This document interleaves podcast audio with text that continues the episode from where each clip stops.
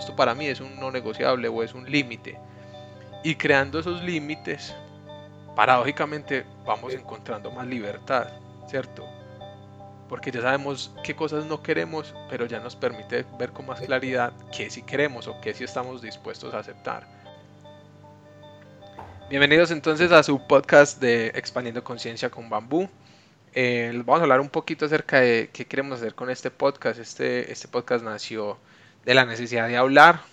Eh, nosotros tres, ahorita les vamos a hablar de quiénes somos. Tenemos la necesidad de compartir y de hablar esas, esas cosas que, que a veces solo se quedan en una conversación bacana con tu amigo, con tu socio. Y aquí lo queremos compartir con todos ustedes. Son conversaciones que buscan eh, el autodescubrimiento, la autorreflexión en situaciones del día a día para que nosotros sigamos creciendo como personas, eh, personas cada vez más conscientes, eh, que, son conscientes de sí mismas y de que hacen parte de una comunidad.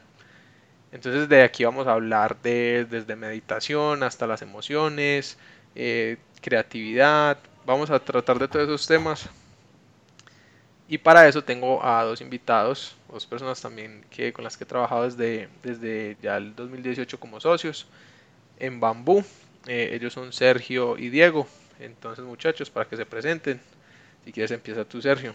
Bueno, mucho gusto, chicos. Eh, mi nombre es Sergio Sierra, cofundador de Bambú, eh, profesor de emprendimiento de la Universidad de AN. Trabajo temas de autoconocimiento, propósito de vida como, como base para la construcción de un proyecto de vida que sea acorde a ese propósito. Muy contento de, hablar de estos temas con, con Bambú y con ustedes. Y eso es un poco de mí. Gracias, Dani. Yo soy Diego Espejo. Estoy muy contento de poder participar en un podcast como este, donde podamos compartir muchas ideas. Cada uno de nosotros tiene distintas perspectivas de los temas que vamos a tratar aquí. Eh, soy profesor en la Universidad de AN, soy emprendedor, soy gestor cultural, soy un apasionado por temas de relaciones interpersonales. Entonces, todo esto surge de esta necesidad de querer compartir y que dependa de nosotros lo que queramos hablar y a quien le sirva pues que lo tome de la mejor manera y, también pues agradecer sus comentarios y mensajes. Nosotros aquí vamos a, vamos a manejar, o sea, vamos a ser informales, vamos a hablar como hablamos eh, entre nosotros, para que sepan más o menos como cuál es el, tono del podcast. Y hoy queremos empezar con un tema que, que, yo creo que ha sido clave para que a día de hoy nosotros tres tenemos un emprendimiento, Bambú, lo comenzamos desde el año pasado, a inicios del año pasado, más o menos como en febrero. Y creo que este tema ha sido fundamental para mantenernos juntos y que a veces ha sido eh, o es uno de los problemas más comunes que encontramos eh, en otras organizaciones cuando hemos hecho consultorías o en otros ambientes de trabajo. Sin, no, sin decir pues que nosotros no, pero hemos ido trabajando con ella y, creo que hemos salido adelante. El tema es la comunicación entonces no sé ustedes muchachos qué piensan de, de ese dicho de, ah, es que comunicar es muy sencillo o hablar es muy sencillo. Entonces, ¿cómo la ven? Pues en estos temas de comunicación hay muchas, eh, muchos aspectos, por decirlo así. Uno de ellos puede ser desde el cultural, desde que tú vives, eh, por ejemplo, en nuestro caso, Daniel vive en Medellín, es paisa, eh, Sergio ha vivido por todas las zonas del país, desde la costa hasta en Bogotá, y yo me he criado en Bogotá. Desde ahí ya pueden empezar a marcarse algunas diferencias de la forma en que nos comunicamos, en los tonos que nos comunicamos, en las palabras que usamos. Y eso ya genera un, punto de desequilibrio que hay que tener en cuenta para, para generar una buena comunicación. Otro tema también puede ser eh, que, los problemas de comunicación en las empresas o los emprendimientos son los que a veces destruyen el emprendimiento, destruyen la empresa de cierta manera. Y, siento que es uno de los factores claves o más importantes para que un emprendimiento salga adelante, un equipo de, trabajo salga adelante con cualquier emprendimiento. Entonces, esos dos temas me gustaría abordarlos ahorita cuando estemos conversando. Yo, de, de hecho, del primer tema no, no, no lo había pensado, eh, sin embargo, del segundo tema de cómo la comunicación se vuelve clave para sacar un emprendimiento, una relación, eh, un trabajo exitoso adelante, sí me gustaría como, como empezar comentando pues esto que, se me viene a la cabeza. Yo siento que la comunicación es, es el factor número uno de, de, determinación para que cualquier cosa funcione. Porque la forma en que lo veo es como, es como la punta del iceberg que, que cuando tú miras es el problema de comunicación, tú miras de pronto la pelea que tuviste con tu socio, con tu pareja, con tu compañero de trabajo, lo que él te dijo, lo que tú no le dijiste, etc. Y eso es lo que tú ves. Pero debajo de eso encuentras tú que son problemas de carácter y el carácter está determinado con la identidad y la identidad está determinado con que yo sepa quién soy y yo y saber yo quién soy implica saber quién soy, quién he sido y, y en qué soy bueno y qué se me dificulta, y, pero también implica reconocer que no me gusta, en que no soy bueno, que incluso se necesita de cierta manera como mi lado oscuro. Entonces cuando implica también saber mi lado oscuro y mi, mi lado eh, brillante o, el que me gusta mostrar, implica un conocimiento, un autoconocimiento muy profundo que yo diría que hablando un poco de, comunicación intercultural, em, pues como en Colombia yo diría que es muy bajo. Yo siento que nosotros vivimos en el paradigma de usted no sabe quién soy yo cuando en Argentina, si tú te chocas con un argentino o, te, sí, como te tropiezas incluso, probablemente te va a decir como, ¿y vos? ¿Y, vos quién te crees? ¿Y vos quién sos? Entonces, eso nos puede mostrar un poco que, que es, la, detrás de la comunicación hay un tema de identidad y de, y, de muchas cosas que, que, creo que es más bien como muy importante trabajar. Pues digamos que yo no tampoco lo había visto por el lado intercultural pero ahorita que Diego dice, por ejemplo, yo, yo soy paisa de Medellín toda la vida y tuve la oportunidad de vivir en Bogotá un tiempo y yo me acuerdo que a veces yo preguntaba, eh, ¿qué tal estuvo tal evento? ¿Qué tal estuvo tal cosa? Y me decían, una gonorrea. Y yo, uy, parce, ¿cómo así? Porque si usted dice eso a un paisa que algo estuvo una gonorrea, quiere decir que estuvo muy malo. ¿Sí me entiendes? Pero ellos lo decían como una gonorrea y sonreían y yo, pero no entiendo qué quiere decir eso. Hasta que yo pregunté, parce, pero si es una gonorrea, ¿por qué estás todo feliz? Me dice, no, o sea, estuvo una gonorrea de bueno. Entonces es una palabra que, que es como, o sea, es algo muy básico, pero nada más por haber eh, sido nacido o criado en dos áreas diferentes, tiene significados totalmente diferentes. Y a la hora de comunicarme, yo estaba teniendo todo lo contrario, como, uy, ese evento estuvo muy malo, pues yo para qué voy a ir. ¿Cierto? sí estuvo una gonorrea, o sea, estuvo muy pelle, muy malo. Entonces no, no lo había visto por el lado de, de, la cultura y creo que eso ha sido, es, es, como algo invisible, ¿cierto? Como que a veces nosotros estamos hablando o estamos en un grupo de trabajo y no vemos que detrás de esa persona viene otra crianza o viene otro vocabulario dependiendo del área del país donde vive o del área del mundo, ¿cierto? que digamos uno aquí en Colombia dice pito, pero en México digamos que pito es, es otra cosa, ¿cierto? Entonces como que ver más allá de, simplemente estamos hablando, sino con quién me estoy hablando, con quién estoy hablando puede definir qué, qué palabras o cómo me debo comunicar. Y no solo las palabras, digamos, hablando ya de este tema, sino también eh, la capacidad que tiene uno según su cultura de decir las cosas de frente o de decir las cosas sin filtros o de pensar que no le va a afectar a la otra persona que es fuerte o que vemos que es fuerte y, no es así.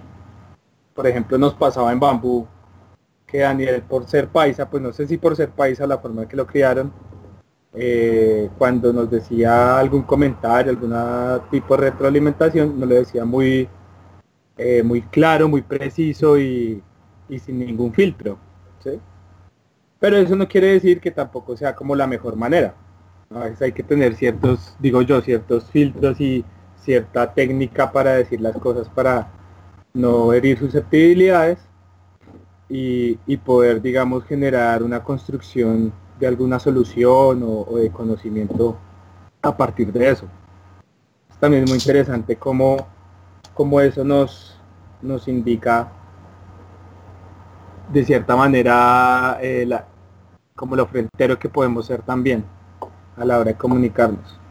siento que los bogotanos un poco nos, nos limitamos a la hora de, hablar, y, no hablamos tan duro y, no decimos las cosas tan de frente, pero, pero sí las decimos con cierta suavidad o cierto filtro. Quizás eso nos, eso nos permite de cierta manera eh, resguardar un poco la relación, digo yo. Al principio, yo creo que todavía, pero es como lograr ese equilibrio, como yo ser como ser directo, pero sin llegar a ser grosero, ¿cierto? Y también teniendo en cuenta las sensibilidades de mi equipo, ¿cierto? Teniendo en cuenta la personalidad de Diego, de Sergio, porque en el, en el proceso de trabajar juntos em, he caído en cuenta como es muy importante ser claro, es muy importante ser preciso, pero también es muy importante ser empático, por ejemplo, ¿sí o qué? Entonces yo pasé, por ejemplo, del paradigma de decir, yo voy a decir lo que tengo que decir, y al que le guste bien, al que no le guste bien, a yo voy a pensar a quién le voy a decir lo que le voy a decir para ajustarlo y que el mensaje llegue de la mejor manera. Porque por ejemplo antes a mí de que me servía dar una retroalimentación, si yo sé que la persona que me está escuchando ya se cerró. ¿Sí? Como se cerró porque, porque se sintió ofendida o se sintió agredida. Entonces yo perdí mi tiempo porque no logré comunicar el mensaje, dañé o o hice un poco de fricción en la relación y la otra persona como que se alejó más de mí. Entonces como mantener ese balance porque si tampoco uno no dice nada, no, no nos movemos hacia adelante. Y creo que ese baile es el que nos ha mantenido y que todavía estamos pues aprendiendo cómo a bailar eh, entre bambú y en el que yo todavía estoy pues aprendiendo a bailar. Sí, es eh, ese tipo, yo creo que ese tipo de cosas ese tipo de cosas de comunicación y de problemas que uno va teniendo con la comunicación, es muy paradójico, pero la solución a la comunicación es comunicación, como la solución de pronto a que a que las a que a, curar de pronto una herida que tenemos a nivel interno es, es tiempo. Entonces como como es tiempo lo que tú sientes que no tienes, pero entonces es ahí donde tú, tú te preguntas y como como qué es eso que tú rescatas mucho de tu socio y, y qué es eso que te incomoda mucho. Y creo que ahí es donde entra la comunicación a, a, jugar ese rol como de, de tenemos que hablarnos y tenemos que hablarnos y de pronto por un segundo dejar los filtros porque como como de no voy a decirlo de la manera que mejor suene sino como voy a decirlo como siento que tengo que decirlo y pidiéndome o disculpándome, aunque usar filtros nos ha servido, también ha habido momentos donde nos hemos dicho como las, como coloquialmente las verdades en la cara, y creo que eso ha sido también importante de vez en cuando, de acuerdo con Daniel cuando dice que es pues que es un tema delicado a manejar porque pierdes tu tiempo si la persona no te escuchó eh, pero siempre hay momentos donde ya llega un nivel de madurez donde uno puede abiertamente decir, a mí no me parece, no lo estás haciendo, no estás llegando, y creo que lo que funcionaría mejor es esto. Y entonces ahí se abre un nuevo universo de posibilidades para, para que la relación se mantenga y siga creando y creciendo, ¿cierto? Entonces, em, pues creo que, es como una paradoja, de cierta manera. Sí, cuando Sergio habla, por ejemplo, que a veces nos, como es, es como momentos de verdad, ¿cierto? Momentos de verdad de, de donde intencionalmente a veces queremos como lo, generar esa incomodidad, ¿cierto? Como generar la incomodidad para que, la, para que el ambiente haga como, hay una incomodidad, hay que reconocerla y vamos a cambiarla. ¿Cierto? Entonces, esa incomodidad también es parte de la, también tiene que tener una, o debería tener una intencionalidad, ¿cierto? Porque a veces, a veces generamos incomodidad, pero no, no, no, no tiene una intención, simplemente se dio. Pero cuando vemos que es importante que hablemos un tema específico, que nos digamos las cosas, normalmente alguno de nosotros tiene esa intencionalidad y, se prepara para ello, ¿cierto? Se prepara para tener esa conversación y decir, hey, le voy a decir a Sergio esto y creo que es muy importante, hey Sergio, necesito hablar contigo, no sé qué. Entonces ya esa intencionalidad abre una puerta que, es lo que, que, yo llamo pues como la puerta de la negociación de los acuerdos, ¿sí? o que donde la comunicación clara nos permite empezar a tener, a tener acuerdos, que es lo que hablaba también Sergio cuando decía, para mí funciona esto o lo que me gustaría es esto. Entonces como que tenemos una intención eh, porque sabemos que vamos a generar un momento incómodo, pero hay, pero hay una razón. Y ese momento incómodo es para solucionar cualquiera que sea la problemática. Y, y, y, sabemos que de ahí va a salir un acuerdo o queremos que salga un acuerdo, sea el que sea, para, para, para avanzar, ¿cierto? Para que la problemática pase y quizá en un, en un futuro hayan otros, otros temas que hablar o otras situaciones pero de conversación en conversación o comunicando comunicando vamos solucionando. Y creo que es algo que nos, que nos ha mantenido a nosotros en el, en el camino, ¿cierto? Como que a veces nos impulsa de nuevo, porque cuando creíamos que había algo que no se podía solucionar o que era muy difícil de solucionar, abrimos ahí como una puerta a, a la negociación, ¿cierto? Como a ideas, a probar cosas nuevas. Y todo empieza simplemente por comunicar, por comunicarnos clara, por comunicarnos efectivamente. Lo, cuando mencionas el tema de los acuerdos, creo que, creo que eso es algo que es una herramienta muy sencilla, pero muy poco valorada o menospreciada dentro de, dentro de los equipos y empresas y parejas incluso. Entonces sí creo que es una buena conclusión que, que las personas que nos están escuchando se pueden llevar, como cuando ese tipo de problemas que sean duros o sean de pronto más pasajeros en términos de comunicación o algo que no te gusta, que no me gusta, creo que los acuerdos ha sido esa simple y poderosa herramienta que nos ha ayudado a decir, hablemos del tema y lleguemos a nuevos acuerdos. Eh, aunque incluso también, no sé si aquí Diego tenga un poco más de, de, de perspectiva, pero a veces no se necesitan acuerdos, a veces creo que la comunicación es como el arte por el arte, como comunicarse por, el por, por la necesidad de que necesito decirte esto, escúchalo, porfa. Y, y la otra persona dice, lo escucho y gracias por contármelo y se acaba ahí. Que ese momento no, no se me ocurre qué nombre ponerle, pero es como un momento de, de empatía. Creo que es como acuerdos y otra herramienta sería como la empatía por el arte de la empatía, la empatía como un medio y la empatía como un fin. Parce, sí, hay, hay, creo que eso también es muy importante y que Diego nos, nos ha enseñado mucho de eso, que es simplemente escuchar para entender, ¿cierto? No es escuchar para solucionar o no es comunicarse para solucionar, sino para uno expresarse o que uno sea entendido, ¿cierto? Para que entiendan por qué estoy enojado, por qué estoy desmotivado, por qué estoy triste, y, eso ha sido muy... Creo que incluso que tú dices que menospreciamos los acuerdos, a veces también se menosprecia mucho solo el, hecho de entender al otro o de uno hacerse entender, como sentirse entendido. Porque siento que nos da mucha paz, como, ah, ya, ¿cierto? Como que, ah, ya entiendo por qué pasó esto, por qué pasó lo otro. Entonces eh, es una herramienta que nos da mucha paz y que con Diego, que yo considero que es como la persona así más sensible, más emocional, nos ha ayudado a, como a darle importancia, de la importancia que se merece, por ejemplo. sí, sí, de hecho mi comentario un poquito ligado a eso y es con el tema de, mm, si bien está la comunicación, están los acuerdos, hablan de este tema muy importante que es a veces escuchar por escuchar, no puede escuchar por escuchar, sino escuchar para entender y todo parte también de conocerse mucho a uno mismo y conocer también mucho al equipo de trabajo o a las personas con las cuales está comunicándose. Entender su contexto, entender qué le está pasando por la cabeza en esos momentos y, permitirle y darle la oportunidad de hablar y que se exprese para uno poder tomar alguna medida o simplemente ser más empático con lo que pasa con el problema de comunicación que se está dando. Que nos ha pasado mucho, ¿no? Ha pasado mucho. Digamos, un ejemplo así muy sencillo.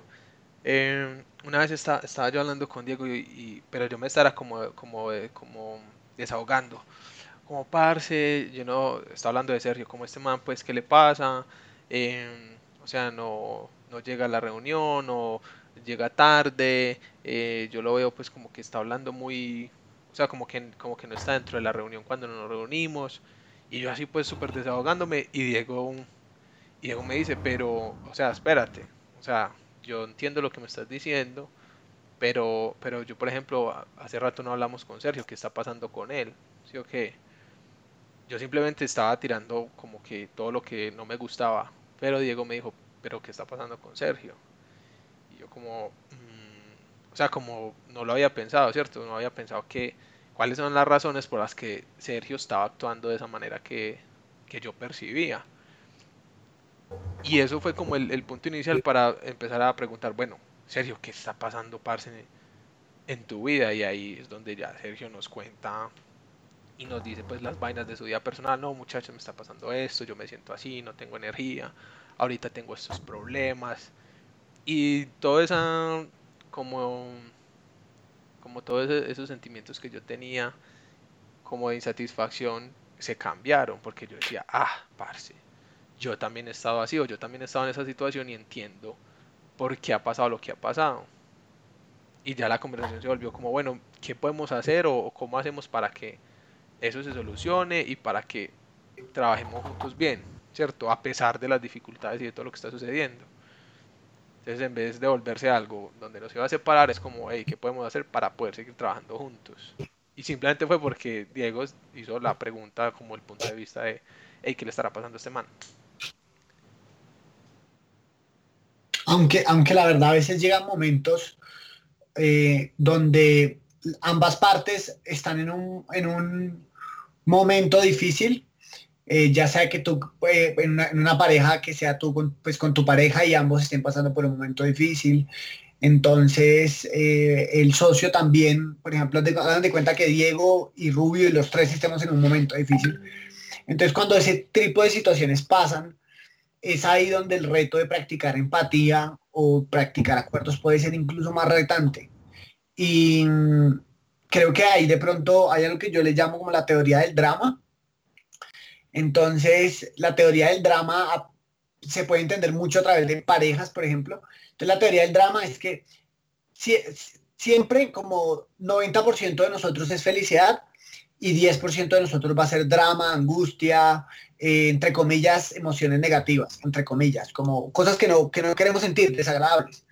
Entonces, si, si hay algún, algún área de nuestra vida, ya sea las finanzas, la carrera, el trabajo, eh, una relación, a la salud que está fallando, tendemos nosotros a, a transmitir ese drama y dejar que ese 90% feliz, como biológicamente hablando, sea disminuido a cero porque el drama simplemente como ocupa el 100% de nuestro pensamiento, eh, nuestra, nuestras acciones, nuestro día a día básicamente. Entonces cuando lo enfrentamos como ese, ese, ese momento donde ambos tenemos como mucho drama por algo puntualmente que nos está pasando, ahí, ahí es un reto. Creo que el reto es, es como parte de ese autoconocimiento es creo que poder tener esa conversación honesta donde digamos como marica estoy estoy emputado, ¿sí? Creo que nos han enseñado a reprimir la rabia o como que los monjes o la gente que admiramos mucho que maneja sus emociones son personas que cuando sienten rabia sonríen, ¿sí? Y, y meditan o respiran y de repente la cambian y yo creo que realmente no. Creo que la rabia nació para expresarse eh, expresarse de tal manera que no sea golpeando a la otra persona o hiriéndola eh, física o psicológicamente, sino como mostrando como, hey, no quiero, como gracias, esto no quiero. Entonces, cuando entendemos la rabia como un no quiero, podemos manejar las dramas y podemos empezar esa comunicación con la otra persona y decir como, mira, estoy en ese momento donde yo no quiero esto y tú, yo noto que tú también estás como en un momento de mierda, entonces, ¿qué tú no quieres? Sí, que no quieres tú. Y empezar cada uno a decir que no quiero, que no quiero. Entonces decir, bueno, al final, ¿qué hacemos? ¿Seguimos este emprendimiento? ¿Seguimos con esta relación?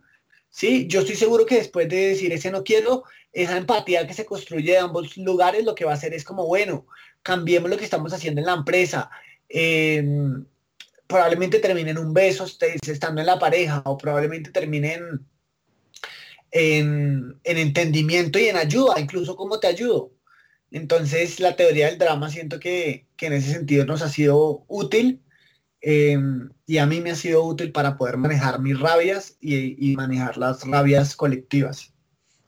Sí, eh, eso que cuando, cuando tú dices, em, empezamos a decir los, los no quiero, me acuerda mucho, digamos también en mi experiencia personal, no solo con bambú, que mientras uno va a descubrir, uno a veces en el, mientras los va diciendo, va descubriendo sus propios límites, como sus propios no quiero. Entonces como en esa energía que te da la rabia, la frustración, uno se va, va encontrando más claridad, o bueno, yo voy encontrando más claridad, como, uy, es que yo no soporto esto, ¿cierto? Esto, esto para mí es un no negociable o es un límite. Y creando esos límites, paradójicamente vamos encontrando más libertad, ¿cierto? Porque ya sabemos qué cosas no queremos, pero ya nos permite ver con más claridad qué sí queremos o qué sí estamos dispuestos a aceptar o a qué sí estamos dispuestos a trabajar. Entonces, el, ese drama nos ayuda, si lo canalizamos bien, ¿cierto? Si canalizamos bien como la energía del drama, a descubrir, por ejemplo, nuestros propios límites y que una vez nosotros tengamos esos límites definidos, ya sabemos o se nos abre el, abanico de posibilidades hacia donde sí queremos, ¿cierto? Como, como una brújula de para dónde queremos ir. Y, y, muchas veces cuando las dos personas, o bueno, si son más de dos personas, empiezan a, a ver esos límites, hay momentos en los que se pueden crear puentes, ¿cierto? Como, ahí tú no quieres esto y yo no quiero esto. Eso no quiere decir que, que tengamos que pelear, ¿sí me entiendes? Quiere decir que le podemos encontrar una, una solución podemos encontrar una forma diferente de hacer las cosas. Entonces vuelve y juega lo de la negociación. Entonces creo que en la comunicación hay, hay, hay muchos retos. Entonces está como el reto de nivel 1, es donde solo hay una de las dos partes que está como, como digamos, intranquila o que, que está mal. Ya el reto nivel 2 es cuando las dos partes o todas las partes involucradas tienen sus propios líos, donde requiere mucho autoconocimiento, empatía, paciencia, eh, energía para focalizar eh, esa rabia y ese drama, que es como el reto nivel 2. Y el reto nivel 3 es como empezar a implementar todo eso que se habló, ¿cierto? Como dejar de que sean palabras a que sean hábitos o, cosas vivenciales, ¿cierto? O empezar a cumplir lo que dijiste, que creería que ese sería como el orden de lo que yo veo que, que hemos estado hablando aquí como a nivel de retos, por ejemplo. Sí, y, se conecta mucho con lo que hablábamos antes, y era como la capacidad de autoconocerse y conocer a, la otra persona. Cuando tú hablabas de que ya conozco mis límites y que es negociable y que no, eh, voy a tener claro y voy a poder expresar mucho más fácilmente eso con la otra persona, que la otra persona lo entiende y entienda el porqué de eso. Y también no tener eh, los oídos y la atención presta a también escuchar sus no negociables, sus límites o, lo que le incomoda de, cierta situación. Entonces iba mucho también el autoconocimiento y el, y el conocimiento de la otra persona o la oportunidad de darla a conocer. Sí, de, hecho yo siento que ahí es donde, donde bueno, primero me gustó mucho el, la estructura que le dio Dani, como de que de nivel 1 eh, hay una de las personas de las partes que tiene drama, nivel 2 ambos tienen drama. Y creo que esto nos vuelve a botar un poco como la analogía del iceberg, de que detrás de la comunicación hay un montón de cosas, ¿sí? Es como la comunicación lo que se ven, los problemas de comunicación, pero detrás de eso em, están, están mil cosas. Entonces, ahorita lo que, lo que de hecho lo conecto a lo que decía Diego es que Diego nos habla de, la importancia de nosotros empezar a saber quiénes somos. Entonces, si con, la, con la base de la comunicación podría uno decir que es el saber uno quién es, creo que una de las preguntas chévere a, explorar para terminar este podcast e incluso continuar el siguiente es autenticidad. Porque me senté un día yo en, en la Universidad de AN con un amigo, se llamaba Daniel, mi amigo, y él me decía, pues, como que, te, que como qué significaba ser auténtico.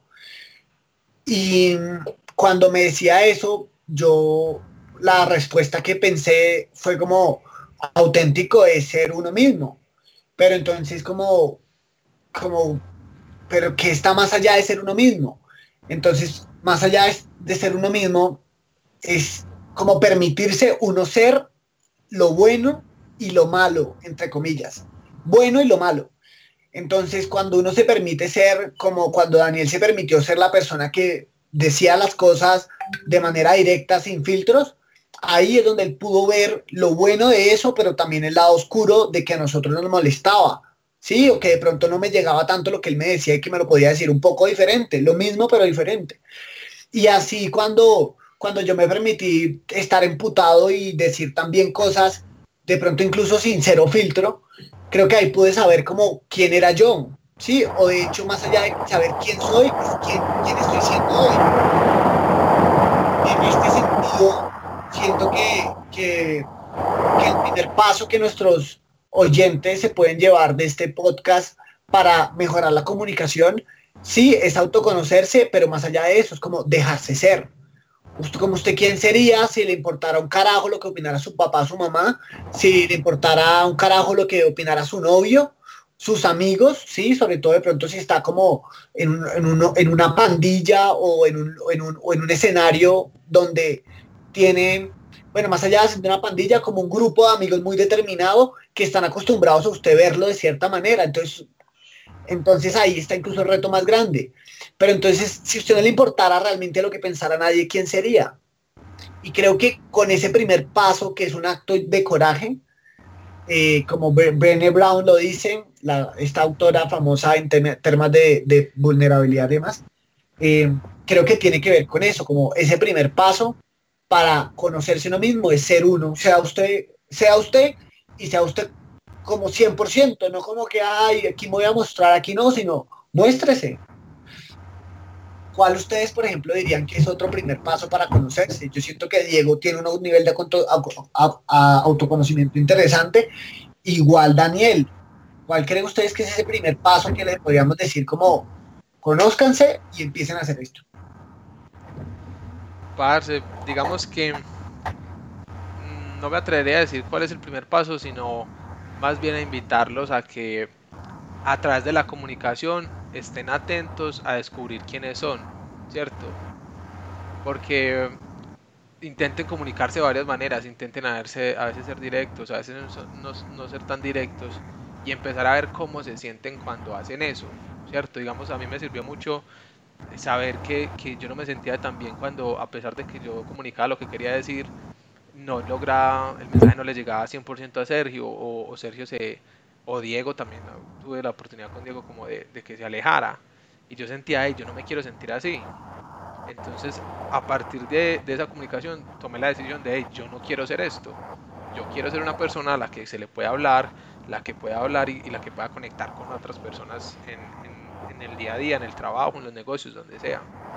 Y a partir de como de esas pequeñas reflexiones de cómo me siento cuando hago X o Y o cuando me comunico de X o Y manera, empecé como a definir y a crear quién era la persona que yo quería ser. ¿Cierto? Como hay una línea base que es como como ya venimos hablando y nos venimos comunicando y entre comillas somos inconscientes de eso. Pero la invitación mía es a que empecemos a ser conscientes de cómo estamos hablando, cómo nos estamos comunicando y a decidir si queremos seguir siendo así o queremos ser diferentes y en qué cosas ser diferentes para ir creándonos a nosotros mismos quienes queremos ser. De, cierta manera, Dani, siento que eh, tu, tu, respuesta sería como explórese, como dése la oportunidad de ser una forma y otra forma y sea consciente de cuál siente que le sirve más para lo que usted quiere lograr, ¿cierto? Eso, explórese y elija, ya después de que usted haya explorado, elija con qué se quiere quedar y con qué no se quiere quedar, ¿cierto? Como olvídese de esa frase, es que yo soy como soy, pero a esa frase le falta, es que yo soy como soy y puedo decidir cómo quiero ser. Entonces explore para que tenga más datos para elegir quién quiere ser. Claro, porque yo le aseguro, yo le aseguro que si usted se sigue diciendo porque de hecho esta frase la he escuchado mucho de, trabajando con muchas personas en desarrollo personal y es como si yo soy como soy, entonces la pregunta es, si yo siendo así, como si me vería manejando esta empresa o esta fundación que entrega impacto masivo a 2 millones de personas, 15 millones de personas, entonces yo estoy seguro que si uno se sigue diciendo yo soy así, pues entonces básicamente deja de crecer y se deja de crecer, probablemente no va a lograr lo que quiere lograr. Entonces creo que es una frase muy importante como para hacer hincapié, como si soy como soy, entonces me, me dejé de perfeccionarte y creo que no. Entonces, súper, súper importante. Y Diego, ¿qué, le pues para, a, mí me resuena mucho lo que dijo Daniel, porque eh, eh, se trata de eso, de ir explorándose uno mismo, ir poniéndose en situaciones algo incómodas, pero que te van a permitir identificarte y saber cómo reaccionas ante los hechos que se te pongan al frente. Por ejemplo, yo era una persona que por mi misma personalidad o mi mismo modo de pensar eh, evita mucho el conflicto, no le gusta mucho el conflicto, ¿sí? Le gusta mucho la armonía. Entonces, eh, también cuando yo eh, quería decir algo que me incomodaba, evitaba mucho el conflicto. Pero poco a poco fui eh, conociendo eso y, digamos, autorretándome y, no tenerle miedo al conflicto, porque cuando uno tiene una percepción del conflicto constructiva, sabe que de alguna forma va a, generar conocimiento o va a generar algún bienestar, etcétera. Entonces, eh, lo que yo hice en mi caso fue decir las cosas más, más de frente, ¿sí? Digamos que a mí me faltaba más eso, poder decir las cosas más de frente sin tenerle miedo al conflicto y digamos que también partiendo de, construcción, de, aportar y demás. Y me ha generado muy buenos resultados, la verdad. O sea, me he sentido mucho más cómodo conmigo mismo cuando soy, tengo la capacidad de decirle a una persona no, o tengo la capacidad de decirle a una persona eh, mira, mi percepción de lo que estás haciendo es esto y me está afectando de esta manera. Entonces sí me gusta lo que dice Dani porque cuando uno se va retando, pues se va dando cuenta cómo reacciona y uno se va enfocando como a lo que quiere ser. Entonces me gustó mucho eso. Bueno muchachos, yo creo que creo que en el siguiente vamos a seguir tocando un poquito de, de estos temas o de estas conclusiones que hemos sacado de la comunicación, de esta conversación que tuvimos. Eh, espero que les haya gustado a todas las personas que nos, que nos escucharon. Eh, nos pueden seguir en nuestras redes sociales eh, como arroba conciencia de bambú, en Instagram y en Facebook. Ahí van a ver pues más, más allá del, post, del podcast también otras cosas que nosotros realizamos como talleres, consultorías, cursos, por si también están interesados. Y nos vemos, nos vemos en el siguiente episodio. espero que les haya gustado.